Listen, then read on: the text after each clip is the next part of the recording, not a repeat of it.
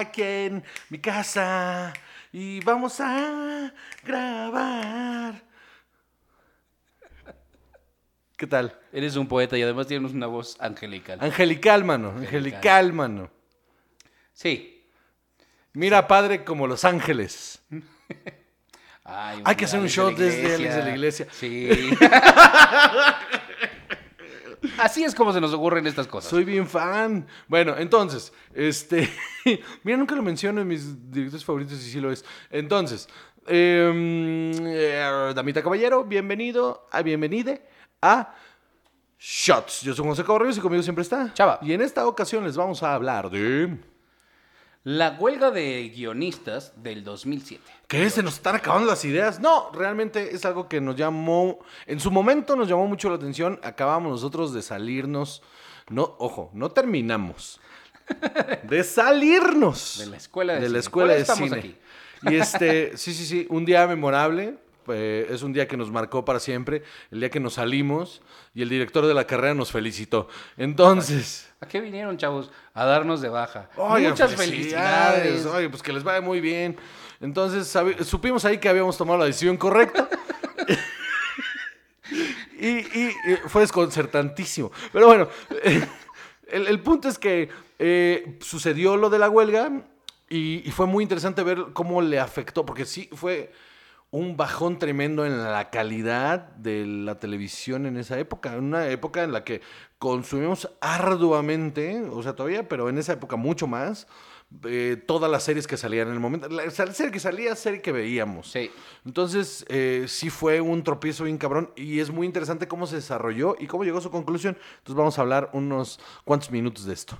Ok, resulta que cada tres años el Writer, Guild of Amer- el Writer Guild of America, que es el, eh, el sindicato de guionistas eh, En Estados Unidos. en Estados Unidos, eh, hay, hay tres. El Writers Guild of America West, Writers Guild of America East y SAG, el Screen Actor, eh, y, y el SAG que es el de los actores más bien, pero también, o sea, están muy relacionados.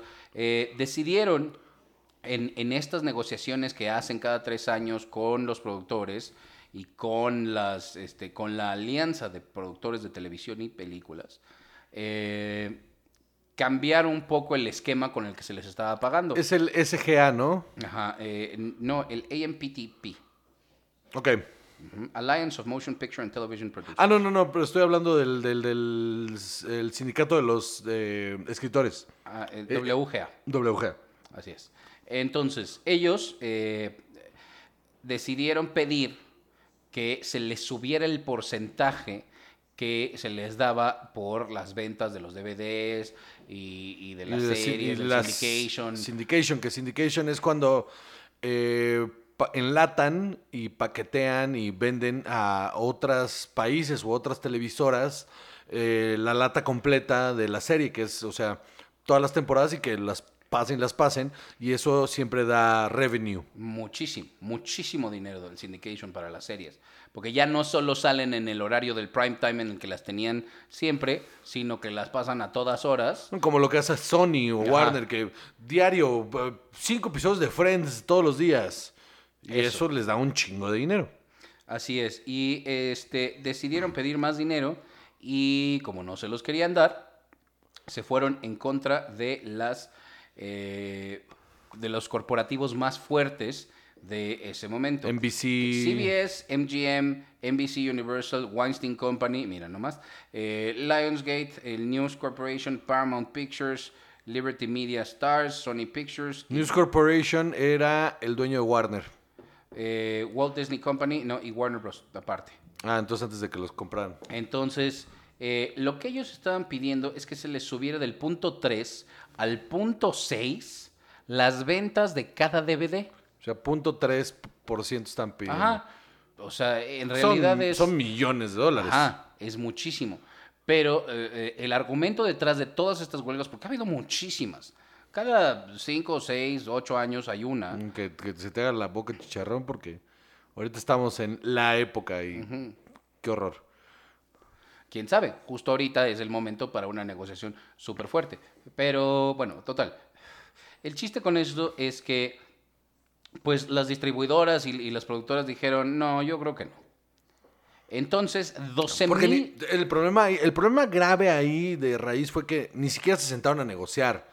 O sea, llegaron con la propuesta a la mesa de, de- de, bueno, pues nos toca renegociar nuestro contrato y queremos esto. Y, y los abogados dijeron, eh, no. O sea, no hubo negociación, hubo un rotundo no. Y eso causó lo que ibas a decir. Eh, 12 mil guionistas se fueron a huelga. Que es una cosa tremenda. Son todos los guionistas de, de Los Ángeles y de, y de Nueva York. Todos dijeron, pues entonces no trabajamos. Eso hizo que hubiera una pérdida de costos de oportunidad para la industria de 500 millones de dólares. Otra vez, 2008. La eh, huelga duró 14 semanas. Imagínense nada más. Eh, la huelga anterior había sido en 1988 eh, y había durado 21 semanas. Pero de todas maneras es muchísimo. Y realmente nunca terminaron por lograr tanto. Se les dieron algunas cosas, se les permitieron algunas concesiones. eh, cambiaron, también querían cambiar los créditos para que hubiera estos nuevos créditos de Story Producer y Story Supervisor en los programas de reality. Ok.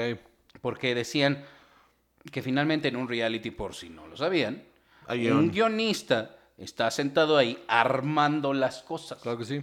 ¿No? O sea, todo lo que sí sucede lo, Yo lo tuve- arman para que tenga Yo, tu- sentido. yo tuve esa chamba justamente en, en, en TV Azteca, en la academia, en, en una de tantas, en la que nos tenían en, en la cabina, una cabina enorme, con 50 mil pantallas para todas las cámaras que había en la casa. Y lo que hacíamos nosotros eran los resúmenes diarios de media hora de- del, del progreso de los concursantes en la casa. Entonces, el, era un trabajo bastante raro, porque lo que hacíamos era tomar time codes de lo que estaba sucediendo en la casa para crear historias. Entonces, una de las cosas en las que nos alentaban era que teníamos que, eh, si no estaba sucediendo nada, inventárnoslo. Entonces, agarrar momentos claves, o sea, como miradas o, movimientos o aspavientos o como una pequeña fricción y, gu- y guardar esos time codes en, en- en una, en, en, pues teclearlos pues en la computadora, guardar, guardar el timecode y en ese usarlos después cuando, cuando crearan los productores crearan un conflicto. Entonces los productores crearon un conflicto y nosotros alimentábamos ese conflicto con, con cortecillos de otro momento. Y entonces creábamos todo un storyline que ellos ni se enteraban allá adentro, que salía en el programa y lo teníamos que hacer. El programa salía a las 4 de la tarde, nosotros lo hacíamos a las 2, entregábamos todo para que los con los timecodes y la situación y le metíamos, métele esta música, ponle esto, ponle el otro, para que el editor en chinga armara las notas. Y eso es la chamba justamente, que es una chambota, ¿eh? Sí, por supuesto. No, no, no, no. Claro, eh, pero mucha gente no se imagina que está sucediendo eso porque suena reality show y asumes que todo eso es real. Y... Sí, que es un reportaje. Por eso nunca veo reality shows, los odio. Tampoco, porque, Me o sea, bueno, los de cocina sí me gustan, pero a mí eso- son los que menos me gustan. Bueno, no importa. Este, también en esta huelga se empieza, es la primera vez que empieza a haber una negociación sobre los residuales, las, las regalías, digamos, de New Media, que son los contenidos en Internet, en smartphone, streaming, todas esas cosas que ya estaban empezando a suceder. Sí, sí. En esa época Hulu ya estaba funcionando como, como un servicio de streaming gratuito para la gente que vivía en Estados Unidos para que pudiera ver a cualquier hora los programas que salían en la televisión primero y luego una hora después estaban gratis en Hulu. Yo lo veía porque tenía un VPN y mi, eh, mi hermana vivía en Estados Unidos y ella me había dado su clave. No es cierto. No, eso fue después. Eh, era gratis, entonces con un VPN yo hice mi cuenta y listo, yo veía los programas ahí. Y, y- y la verdad es que, es que eso era muy importante porque al principio Sigue siendo syndication, ¿eh? Aparte. o no sea. les querían dar nada porque no era lo que estaba originalmente estipulado en un contrato, que era pues todo lo que es transmisión, te pagamos, Sí, pues, pero en- esto en es esa otra cosa. En esa, en esa época la- el internet no se tomaba como un medio de transmisión. Entonces era bien raro porque pues no estaba en el contrato. Entonces, que al final era syndication porque Hulu, que era una empresa, un corporativo enorme, que pagaba por esos, por esos contenidos. Entonces, las grandes eh, eh, corporaciones les daban las licencias para que tra- retransmitieran y ellos pasaban comerciales entre, entre cada, o sea, en los cortes a comercial de las series. Otro aspecto importante es que hay un minimum basic agreement, que es como eh, lo mínimo que le puedes pagar a un guionista por un trabajo este, en esta industria, ¿no? Sí, sí. Eh, un Sí, como el- guionista el- sindicalizado, porque eso también es importante. Sí, sí, es como en los equipos de... Con de- la ANDA, con todas esas cosas aquí sucede igual. Sí, y con los equipos de en Estados Unidos, con, con- con los equipos de fútbol, soccer o eh, no me acuerdo en qué otro deporte, tienes un mínimo salarial, un tope mínimo salarial, y entonces solo puedes pagarle a ciertos, o sea, un número determinado de jugadores, le puedes pagar mucho más de eso, pero al resto tienes que pagar lo mismo. Pues sí, entonces también se estaba negociando para que dentro, se contara como trabajo de guionista o en este mismo estándar el de los programas de animación y de los realities. Lo cual es, es Por completamente supuesto, lógico. ¿no? Porque ¿qué? ¿Qué diferencia hay, no? Entonces, eh, el, el problema de esto es que 14, sem- ¿qué, qué te dije? 14 semanas, semanas. De, de, de huelga hicieron que muchísimas producciones se pararan. ¿A qué, se, ¿A qué le suena? A este momento en el que muchas producciones se pararon y entonces se pierde muchísimo dinero y muchas series se vieron terriblemente afectadas. Eh, hubo series que solo perdieron episodios. eh, Que eran las, las más establecidas en el momento. Es que el, el problema funcionó así. Las series que ya estaban bien establecidas solo perdieron episodios y pararon. Y entonces, pues, acabó antes la temporada. Pero hubo otras que se vieron afectadas, cabrón. O sea, muchas, muchas, muchas que empezaron bien y que de repente esto les partió la madre y no supieron cómo recuperarse y las cancelaron por completo. Y otras que iban despegando y se hundieron, pero cabrón. Y uno de los problemas más grandes de muchas de estas que no, no llegaron a despegar, que puta, qué mala suerte que era tu primera temporada, por fin conseguiste que te dieran el varo, vamos a salir a producir y huelga.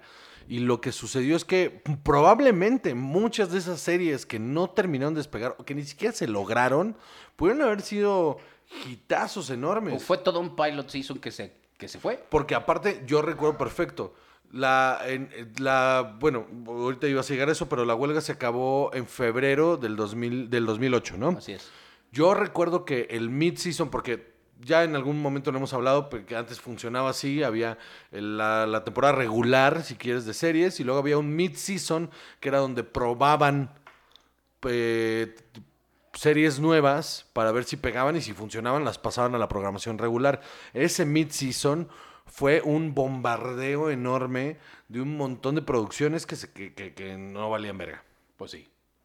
Entonces hubo programas que eh, perdieron episodios, o sea, series importantes, 30 Rock, Big Bang Theory, Bones, Boston Legal, Breaking Bad perdió dos episodios de su primera temporada. Sí, sí. Imagínense nada más que Breaking Bad Y estuvo le- a punto de dejar de existir por esto. y se le nota. Sí. En esa primera temporada se siente bien abrupto el final de temporada. O sea, todos estos procedurals que estaban súper de moda en aquel entonces, Cold Case, Criminal Minds, todo CSI, o sea, ¿qué más? Desperate Housewives, ER, que todavía existía en la temporada 14, Ghost Whisperer, que bueno, se debe haber acabado ahí, ¿para qué?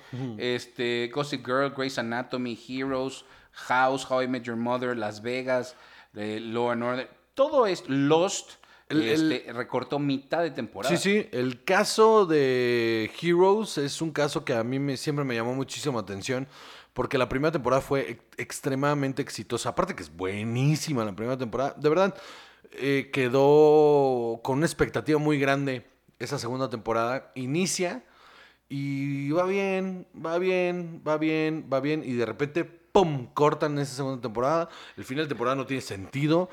Y ya la serie nunca le terminó de levantar bien. No, porque, porque, eh, que, no me acuerdo, Tim King, Tom King, no me acuerdo, el creador, de, contrató a nuevos guionistas y la serie nunca despegó. Ese fue el problema más grave, que muchas eh, compañías decidieron entonces contratar fuera del sindicato de escritores y a la hora que se termina la huelga entran las demandas. Pero mm, la verdad es que sí, es, es que sí está horrible, ¿no? Decir, eh, a ver, todos estamos negociando para que a todos nos vaya mejor Y esta gente que se salta esta huelga dices, es que sí, es que sí necesitas el trabajo, es que sí. Eso es Y aparte un lo hicieron más tema barato. ético muy complicado. Sí, lo hicieron por menos dinero, por condiciones más culeras. Entonces al final, pues, agarraron por, por, o sea, Y le dieron la madre a los programas también. sí, y ese es el caso que te digo de Heroes, porque se- cortan esta segunda temporada y dicen, bueno, la vamos a renovar, la vamos a hacer en dos partes. Y cuando vuelve a arrancar, ya no tiene sentido. Ya no hay manera, o sea, no se arregla nunca. Se cancelaron varios programas, nada realmente importante, pero los programas que ya estaban flaqueando en ese momento se fueron por, por completo. Men in Trees, Caveman, La Mujer Biónica, Cable y los 4400, que pues qué bueno. Eso estaba espantoso. Ajá, exacto, ¿no? O sea, qué, qué bueno. Este, pero sí, en, en muchísimas, eh, en muchísimas productoras esto fue un verdadero problema. eh, y también, otra vez, inició las negociaciones del New Media, que yo creo que eso es lo que mm, fue más significativo en aquel entonces. Y que ahorita todavía se lo están peleando porque ahorita... Porque no les dieron mucho. No, pero lo que le partió la madre justamente a la... Porque, mira, la vida es así, mano. O sea, tratan de exprimir y exprimir y exprimir lo más que pueden y cuando tienen la soga en el cuello ya no saben cómo, cómo salirse de ese bache. Entonces, cuando las, las grandes corporaciones, porque ahora son grandes corporaciones, las grandes corporaciones ahorita de, de streaming tienen un modelo de negocio completamente diferente al que había en ese momento, pues ya, o sea, ya todos estos eh, eh, tratos de syndication cada vez van tomando mucha menos eh, fuerza y mucho menos eh, revenue y son, son cosas que están las, o sea, las grandes cadenas de televisión están corriendo diciendo, por favor, cómprame esto, por favor, por favor. Y lo que está pasando es que los, primer, los servicios grandes están diciendo, pero pues yo, yo estoy diciendo mi contenido, mano. Mejor te compro a ti y así ya no tengo que comprarte tu contenido y me sale más barato al Sí. final. Entonces es, eh, pues bueno. Pues el 2008, piensen qué series les gustaba ver en aquel entonces y si tienen temporadas recortadas, sí, vi Flash Forward, que fue otra cosa con ellas, un poco lo que pasó, pensamos que iba por ahí, pero no. Este, eh, si, si hay alguna de las temporadas que les gustaban que estuvieran recortadas, pues fue por esto. Sí, fue por eso justamente, eh, eh, porque aparte sí es una pregunta muy común ahora que las vuelves a ver, que te sientes a hacer el binge watching ahí de un montón de series que empezaste a ver en esa época y dices, ¿por qué esta tuvo menos? ¿Qué pasó? Fue justamente esto lo que pasó. Y bueno, pues bueno, ¿eso es todo? Pues bueno, damas y caballeros, muchísimas gracias. Yo soy Juan José Cobarrios y conmigo siempre está. Chava. Y esto fue Shots.